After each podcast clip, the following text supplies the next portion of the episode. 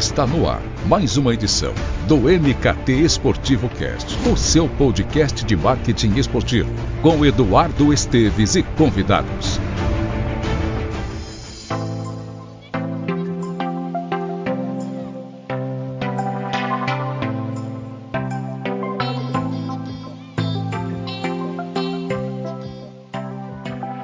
Olá, ouvinte do MKT Esportivo Cast, está no ar mais uma edição do nosso podcast. Eu sou Eduardo Esteves e hoje o bate-papo será sobre direitos de transmissão, uma frente da indústria que está em total evidência no Brasil neste momento e que representa uma, uma fatia muito relevante nos faturamentos aí de equipes, confederações e torneios. E você que nos acompanha desde o início ou que está chegando agora, saiba que o nosso podcast tem como objetivo trazer os, os pormenores, os bastidores do mercado de marketing esportivo, sempre partindo da experiência e conhecimento de um profissional referência no assunto.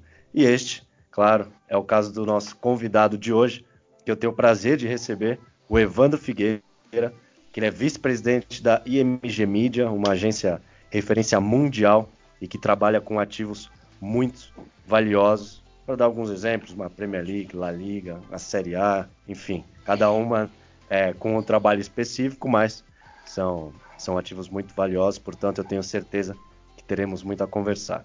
Evandro, muito obrigado pela sua disponibilidade e seja bem-vindo. Obrigado, Eduardo, pela introdução, pela apresentação. Estou à sua disposição.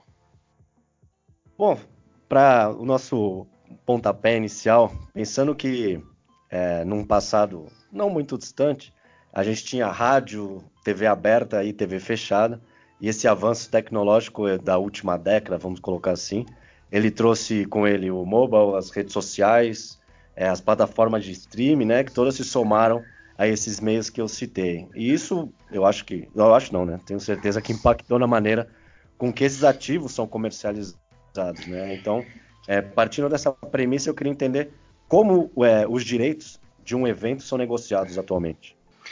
É, Eduardo, assim, é, eu até brinco que quando eu comecei a trabalhar com direitos de transmissão, é, a cláusula que falava de plataformas era uma cláusula bem simples, de, de uma linha, duas linhas no máximo, com essas plataformas que você falou, né?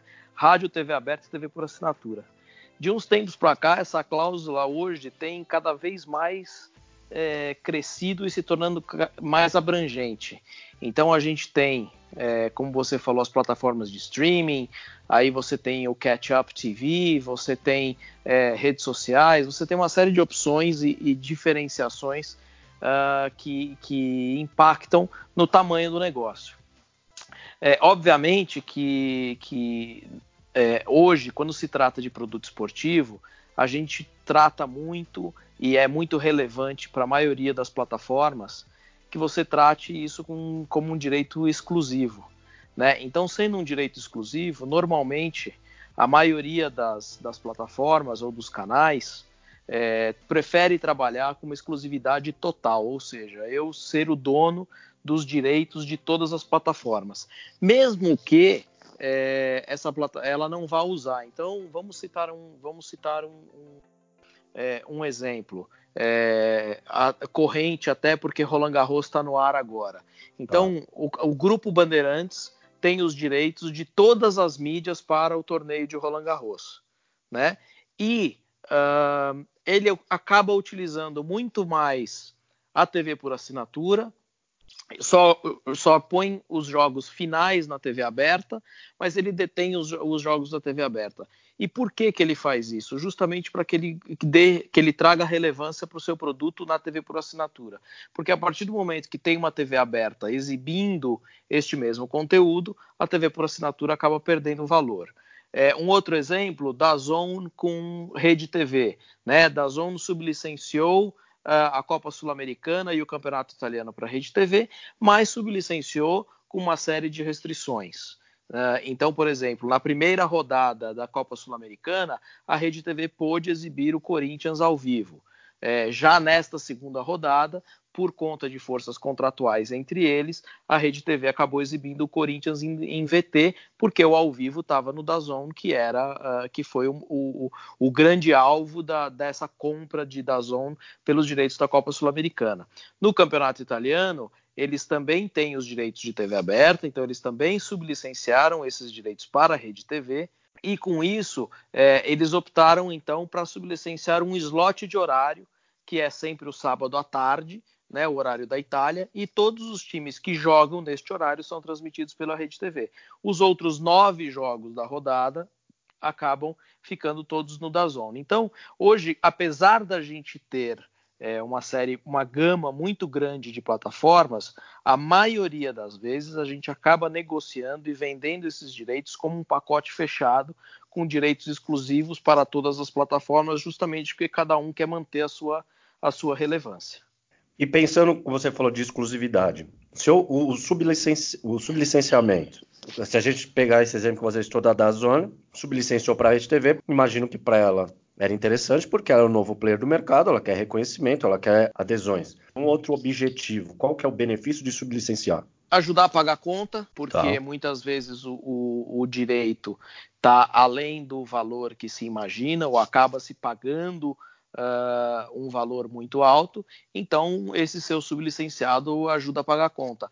Ou até ajuda na obrigatoriedade imposta por contrato. Então, uh, um exemplo que a gente pode citar não é um contrato da IMG, uh, mas é, é, é, notório e é fato, é verídico, que é, a, a TV Globo ela sublicencia uh, os eventos da FIFA para a Bandeirantes para que ela possa cumprir uma obrigação contratual, ou seja, o contrato dela prevê que ela tem que exibir um X número de jogos daquela competição em TV aberta é, não necessariamente a Globo quer exibir estes, estes conteúdos na sua programação, mas ela quer ter acesso ao conteúdo que ela quer exibir, o conteúdo premium que ela quer exibir. Então ela sublicencia para a Band, sublicencia essas obrigações, a Band acaba cumprindo as obrigações e a Globo fica com os seus direitos preservados. Né? A Champions League também foi feita dessa forma. Então a Globo exibia os jogos que ela queria, mas com a obrigatoriedade de exibir um jogo por rodada e da exibição também dos comerciais da Heineken, a Band cumpria com a obrigatoriedade comercial do contrato original da Globo. E que a Globo não, não cumpria por uma questão de ter um outro patrocinador cotista de futebol, no caso? É, eu não sei qual, como é que foi feito o acordo com a, com a, com a Team, né, com a UEFA, é, mas sim, a Globo não tinha obrigatoriedade de exibição da marca, da, das marcas de, de, que eram, que são parceiras da, da UEFA. Sim. Isso era repassado.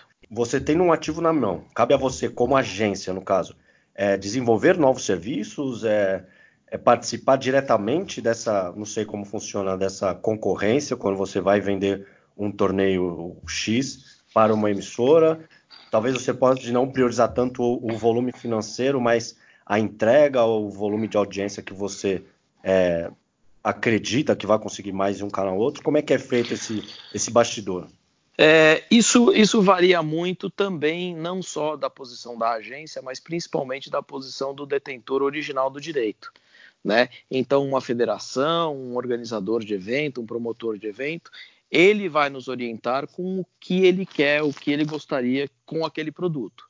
É, ele e assim, e a gente tem que lembrar que a IMG trabalha com é, é, produtos globais, com federações e promotores de eventos internacionais, é, e que às vezes este promotor não entende um mercado específico. Então, certo. é por isso que a IMG tem uma força global, justamente por ela ter presença em todos os territórios. Né? Então, é, da mesma forma como eu atuo aqui no Brasil, a gente tem representantes em praticamente todos os países. É, quando a gente não tem num país específico, a gente tem numa região que por algum motivo ela é, é colocada em conjunto, mas não necessariamente essa colocação em conjunto implica em dizer que a gente vende só nesse bloco. Então, muitas vezes a América Latina ela é vendida em bloco, com o Brasil separado até por uma questão da língua, mas muitas vezes também a gente acaba vendendo território a território. Então, assim, muitos, muitas propriedades é, talvez elas tenham relevância no Brasil e elas sejam irrelevantes em algum outro mercado ou vice-versa. Né? Então, se nós pegarmos qualquer propriedade de cricket, por exemplo, a gente sabe que é impossível vender cricket no Brasil, porque é um esporte que as pessoas não conhecem, não entendem uh, e não, não, tem, não gostam disso. Né? Ao mesmo tempo que o cricket é gigantesco em outros países, como na Índia, como na Indonésia, como né, na toda, em grande parte da Ásia, o cricket é uma das grandes propriedades é, esportivas que tem. Então, é, é, aí a gente entende que assim, ah, beleza, eu vou tirar valor de uma certa propriedade muito mais em uma parte do mundo do que em outra. Nesta outra parte do mundo, talvez eu tenha que entrar em acordos para a exposição do meu produto, para que o meu patrocinador tenha visibilidade. Então varia muito é, é, a estratégia que a gente vai adotar em cada um do, dos mercados por conta de que tipo de produto a gente está vendendo e para que tipo de público a gente quer atingir. Então é isso, na verdade, que, que leva a gente tomar em conjunto ou orientando as federações é, sobre que, que rumo tomar em cada um dos seus produtos. Como você citou o caso de cricket, que é, naturalmente não teria é, uma demanda, não teria consumo no Brasil. Mas já ocorreu de você ter um ativo que para a IMG ou para a empresa teria apio aqui no Brasil e ocorreu de não ter interessados, não surgirem interessados nesse ativo e vocês terem que, enfim, é, mudar a estratégia no mercado?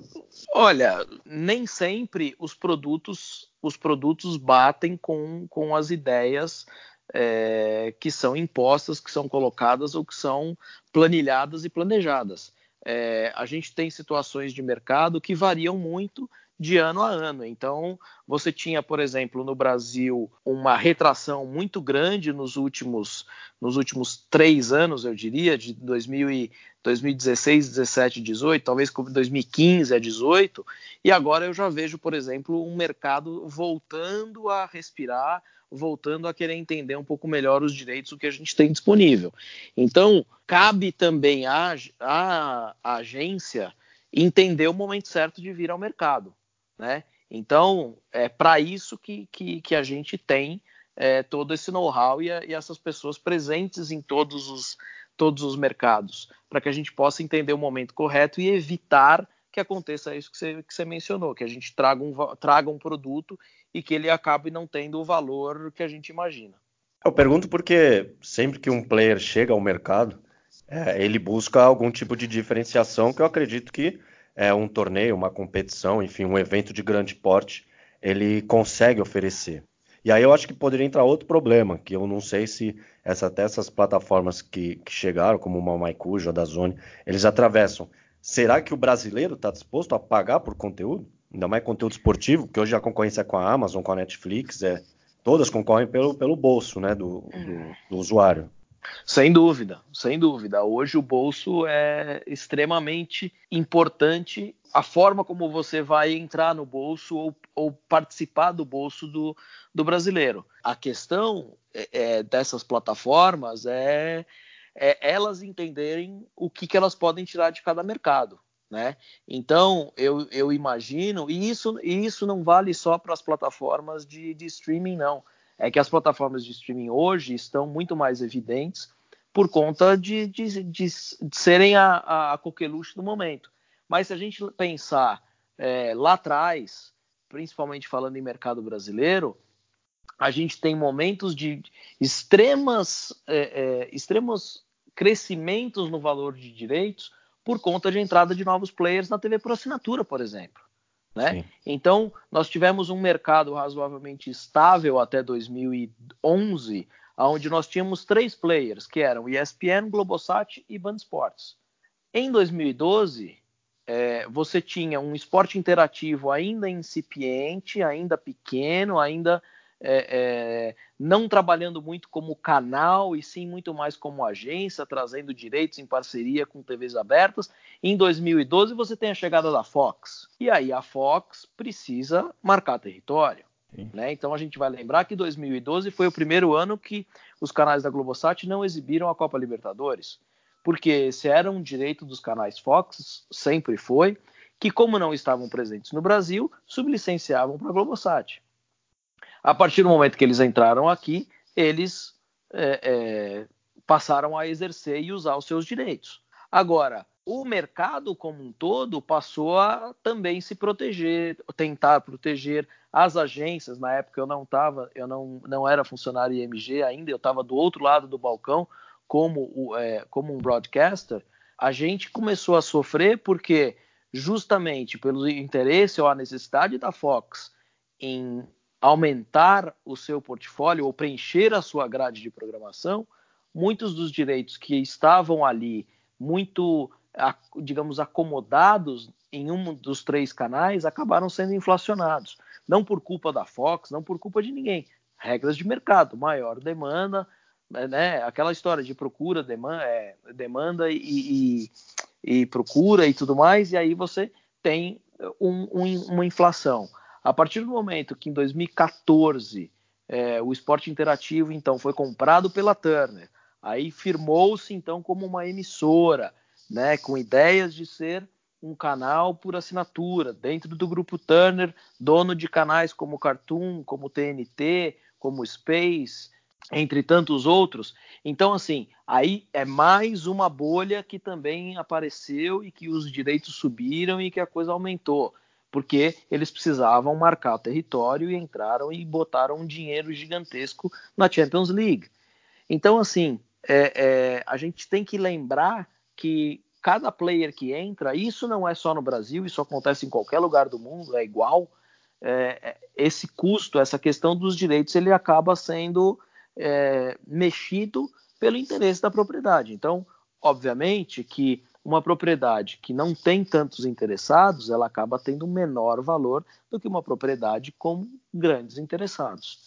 Então, obviamente que um, uma propriedade como uma Libertadores da América, no Brasil tem muito mais valor do que um campeonato do, do, que uma Premier League, por exemplo, apesar da Premier League ser a Premier League, né? Mas o interesse local pela Libertadores é muito maior, portanto, são valores muito maiores também que se falam. Então, tudo isso a gente tem que colocar, balancear e entender para que tudo possa se, se acomodar e ter o seu respectivo valor.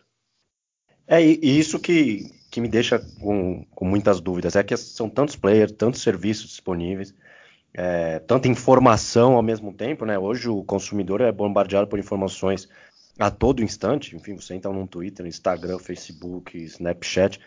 É, como é que como conseguir ser relevante, como conseguir atrair né, a atenção, como a gente falou agora do bolso, diante de tanto impacto, porque é, hoje você vê uma liga inglesa num canal, uma alemã no outro, o italiano você tem que ir pro streaming, a mesma coisa da Ligue 1, é, o brasileirão tá na Globo, enfim. Como é que você consegue aí essa atenção que, que é o grande valor hoje né, do, do mercado? Sem dúvida, sem dúvida. Eu acho que, que é por isso que hoje, e o Brasil, eu acho que é um mercado até é, ruim por conta disso, porque hoje a atenção é muito voltada ao futebol, né? Então, todos esses exemplos que você citou, é, você citou só eventos de futebol. A gente não falou Sim. em nenhum momento de nenhum outro, de nenhum outro esporte.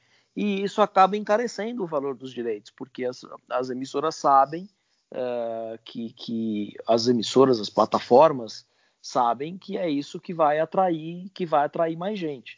Então, é, o cara vai buscar a propriedade que ele sabe que ou vai atrair gente ou vai atrair algum tipo de patrocinador e que ele consiga ajudar a conta a fechar. E tem uma questão de precificação, tem uma questão de estratégia de divulgação e, e, tudo mais, que aí vai de cada plataforma de como fazer e quanto investir nisso, né? O bom, assim, o lado positivo desse avanço da, das mídias que a gente está que tem que a gente tem conversado foi os acordos até que a CBF fechou, né, para TV aberta e principalmente por streaming envolvendo futebol de base feminino que até então não tinham tanta vitrine e tanta visibilidade, né? Hoje é possível você acompanhar torneios na Band, no Twitter ou é, pagar por algum serviço. Como você avalia essa abertura de mercado e, esse, e o avanço dessas plataformas com esses ativos que que outrora não tinham tanto visibilidade, mas que esse novo momento que a gente vive é a, a audiência é heterogênea e eles esperem também que esse nicho seja atacado, né? Seja oferecido ao público. É, eu acho que assim, é o que a gente sempre falou, um canal de televisão, ele tem uma limitação na grade de programação dele, que são 24 horas. Ou é. seja, não adianta você trazer 26 horas de conteúdo por dia que o canal não tem onde colocar. A partir do momento que você tem propriedades de é, plataformas de streaming que tem, digamos, um espaço ilimitado para colocar conteúdo, que eles podem exibir 3, 4, 5, 10 eventos ao mesmo tempo para é, os mais variados nichos e, e, interesses, você acaba abrindo possibilidades de, é, de exposição para esses eventos que até pouco tempo atrás não tinham essa, essa disponibilidade, né? Então, isso também, óbvio, que ajuda muito, ajuda muito. É, e aí, entender também a estratégia de cada um. Por que, que o Maicujo resolveu é, comprar ou fazer uma parceria com a CBF a, para torneios de menor relevância? Porque essa é a estratégia deles. Né? Eles não têm nenhum é, evento de grande relevância. Eles não têm direitos de Premier League, eles não têm direitos de nenhum das grandes ligas de futebol. Por quê? Porque eles querem trabalhar com o nicho. Ok, é, Dazon comprou os direitos da, da Série C, é, com o intuito de atingir um público que talvez eles não atinjam com, uh, com Ligue 1, com Série A do Campeonato Italiano, com MLS, com a Euroliga de basquete ou com qualquer uma das outras propriedades que eles tenham. Então, é transformar o seu produto também, de acordo com a sua estratégia, em algo relevante para o público que você pretende atingir. Então, é, cada um vai, vai avaliar e vai colocar. E, e, e aí é importante também nós, é, do lado das agências, entendermos quem atacar. Então, assim, existem produtos que você entende que cabem na grade de qualquer um dos canais hoje. E existem produtos que a gente sabe que não adianta oferecer para um porque a estratégia dele não, não condiz com aquele produto. Então, se você for no parceiro certo, você também consegue é, valorar esse produto de uma forma mais positiva, tanto para é, é, o detentor original do direito, quanto para o próprio canal que vai sentir, vai sentir relevância naquele conteúdo que está sendo oferecido para ele. Ciente que tem, como você citou, por exemplo, é, dois ou três canais que têm um perfil de um, de, um, de um ativo que hoje a IMG é dono, por exemplo. O que levar em consideração? Ou realmente ocorre é, a concorrência ou o leilão do, dos direitos? Ou você já tem mais ou menos alguns insights que sabe, não, por mais que esses três estejam interessados, que o perfil esteja adequado, aquela emissora é, eu acho que se encaixa melhor. Aí vai variar muito de, de acordo com a estratégia que vai ser adotada. Ah, eu quero mais dinheiro. O objetivo ah. é um retorno financeiro maior. A gente vai partir para uma negociação que busque isso. É, eu, eu tenho necessidades específicas em cima deste produto.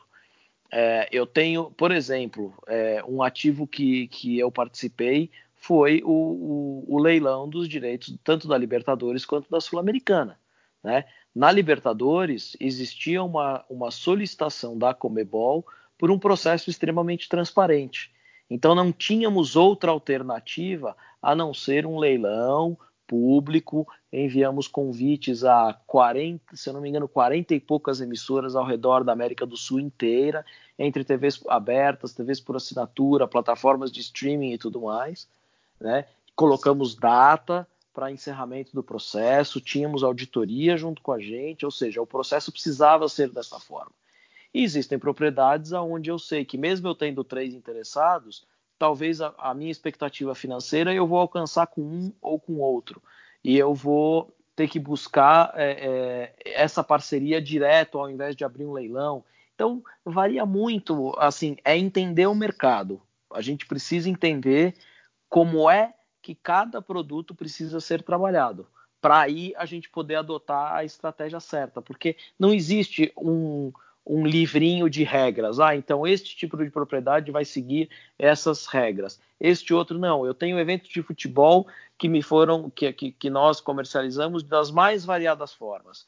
Eu tenho eventos de tênis que foram comercializados das mais variadas formas. Então, não, não é assim uma regra. Ela vai variar de acordo com o tipo de produto, a relevância do produto, mesmo que seja um futebol, se ele é mais tem maior apelo ou menor apelo, se ele é tênis, se ele tem maior apelo ou menor apelo, e também dependendo das condições de mercado. Né? Entender se aquele momento é o momento certo da gente sair para o mercado com uma propriedade daquele tamanho. Perfeito. Você acha que, para a gente fechar, é uma posição mais firme, como a que adotou o Palmeiras recentemente, e que ainda é, segue adotando o Atlético Paranaense, e também qualquer outro clube ou equipe que, que bata o pé em não negociar com uma emissora ou peça um valor mais elevado, passe a disponibilizar os jogos nas redes sociais, por exemplo. Você acredita que esse é um modelo sustentável ou não? Tem que ir para a TV aberta, fechada, ainda é aquele tiro de canhão que tem pressão dos patrocinadores porque eles precisam dessa visibilidade. A gente precisa lembrar o seguinte: falta uh, de possibilidades, utilizando o teu exemplo do Palmeiras ou do Atlético Paranaense, de transmitirem os seus jogos no YouTube ou no Facebook ou em qualquer plataforma. Por quê? Porque a lei brasileira estipula, a lei Pelé estipula, que eu só posso transmitir um jogo se eu tiver direitos do mandante e do visitante. Eu não, não é como funciona na maioria dos países, que quem manda é o mandante. Então, se eu tenho os direitos do mandante, eu posso transmitir o jogo. Eu preciso ter o direito dos dois. Então, isso inviabiliza qualquer é, é, possibilidade de qualquer clube no Brasil dizer: não, eu não quero vender para ninguém, eu vou botar na minha página no YouTube. Por quê? Porque ele nunca vai ter os direitos do visitante dele. Então, apesar do Palmeiras ter 19, 19 jogos em casa no Campeonato Brasileiro, ele não vai poder transmitir nenhum porque ele não vai ter o direito de todos os visitantes que forem jogar com ele. Aí você me perguntou sobre a, a a legitimidade, a eficácia é, da, da, da, batida de pé do Palmeiras, do Atlético ou de qualquer outro clube que, que possa vir a fazer isso. Eu não acredito nesse tipo de modelo de negócio. Eu sempre acreditei uh, e, e hoje cada vez mais a gente vê a importância e a relevância disso na negociação coletiva. Então, no passado, nós tivemos campeonato italiano também nessas condições, tá? O campeonato, o campeonato italiano, se eu não me engano, na temporada 2005, 2006, por aí, ou 2007, mas nessa, nessa, nesse período você tinha um bloco de 16 clubes e um bloco de quatro clubes. Naquele momento, você comprando esses clubes como mandantes, você poderia exibir, você acabaria exibindo é, bons jogos é, de um lado e do outro. O que acontece é que isso perde valor. Então, por quê? Quando eu vou, enquanto emissora, comprar um produto que eu não tenho o produto inteiro, eu não vou pagar o valor que ele acha que vale. Então, se eu acho que vale 10 esse produto, eu não vou pagar 10. Ah, mas você só tem metade, você vai pagar 5? Não, não vou pagar nem 5, talvez eu pague 3. Por quê? Porque o produto perde apelo, eu, como emissora, tenho risco. Então, se a gente citar o Campeonato Brasileiro, onde eu só posso transmitir que o, o jogo que eu tenho, os dois times, e vamos, é, eu não tenho o time A e este time A está jogando com o time B, que corre o risco de ser campeão, eu não posso transmitir o jogo do título. Ou seja, perde-se relevância. Se você olhar no mercado maduro, mercado europeu, mercado americano, aonde todos os direitos são comercializados juntos. No mercado americano, NFL e NBA, a divisão das cotas de televisão são iguais para todas as franquias. Na Europa, você tem divisões diferentes. Como exemplo, está todo mundo falando nisso hoje. Você tem Premier League, que tem uma porcentagem fixa, que é distribuída igual para todo mundo, e você tem uma, uma, uma, porcentagem variável que vai depender da quantidade de exibições em televisão e que vai depender do rendimento, do, do, né, do desempenho do clube no campeonato. Então, o Liverpool esse ano, mesmo sendo vice-campeão da Premier League, acabou arrecadando mais dinheiro do que o campeão Manchester City. Então, assim, é, é, quanto, quanto maior o bloco e quanto mais firme esse bloco estiver trabalhando para os benefícios do bloco, para que o bloco trabalhe junto, para que o bloco ganhe junto, eu acho que os benefícios são muito maiores. Então, se hoje a gente tem um campeonato brasileiro que está todo, todo desmembrado né, que cada clube negocia é, o, seu, o seu direito, eu acho que se a gente tivesse, conseguisse que os clubes olhassem para isso e, e, buscassem trabalhar juntos, é, eu acho que o valor que cada um teria no bolso seria efetivamente muito maior. E isso passa por uma mudança de, acredito, uma mudança de mentalidade de quem hoje está à frente dos clubes. Porque a gente segue com alguns dirigentes, presidentes, é, um tanto quanto retrógrados, que eles ficam ainda nessa ideia de defender o que é interesse dele e não do clube e do mercado de uma maneira geral. É, o, assim, eu, eu tô te dando a posição do que eu imagino ser uh, o modelo ideal. E aí, cada clube hoje tem a sua avaliação. Cada clube tem a sua avaliação. E assim, eu já ouvi de clubes que concordam com este raciocínio hoje. Né? Então, a gente também precisa. E assim, eu não tive acesso, não conheço os contratos da Globo, né, do Grupo Globo e do Grupo Turner com, esse, com os clubes hoje, mas o que eu tenho ouvido dizer no mercado é que já existe sim, é, apesar dos contratos serem dos contratos serem individuais, que já existe sim um pensamento coletivo na distribuição do dinheiro. Se ah. isso é verdade ou não, é, em algum momento o mercado vai saber. Em algum momento a gente vai, vai conseguir enxergar isso por conta de, de efeitos que, que os clubes menores, por exemplo, terem mais dinheiro vão, vão, vão fazer.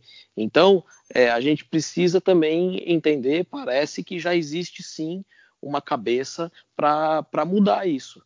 Então, vamos ver quanto tempo vai demorar para que isso seja efetivamente concretizado.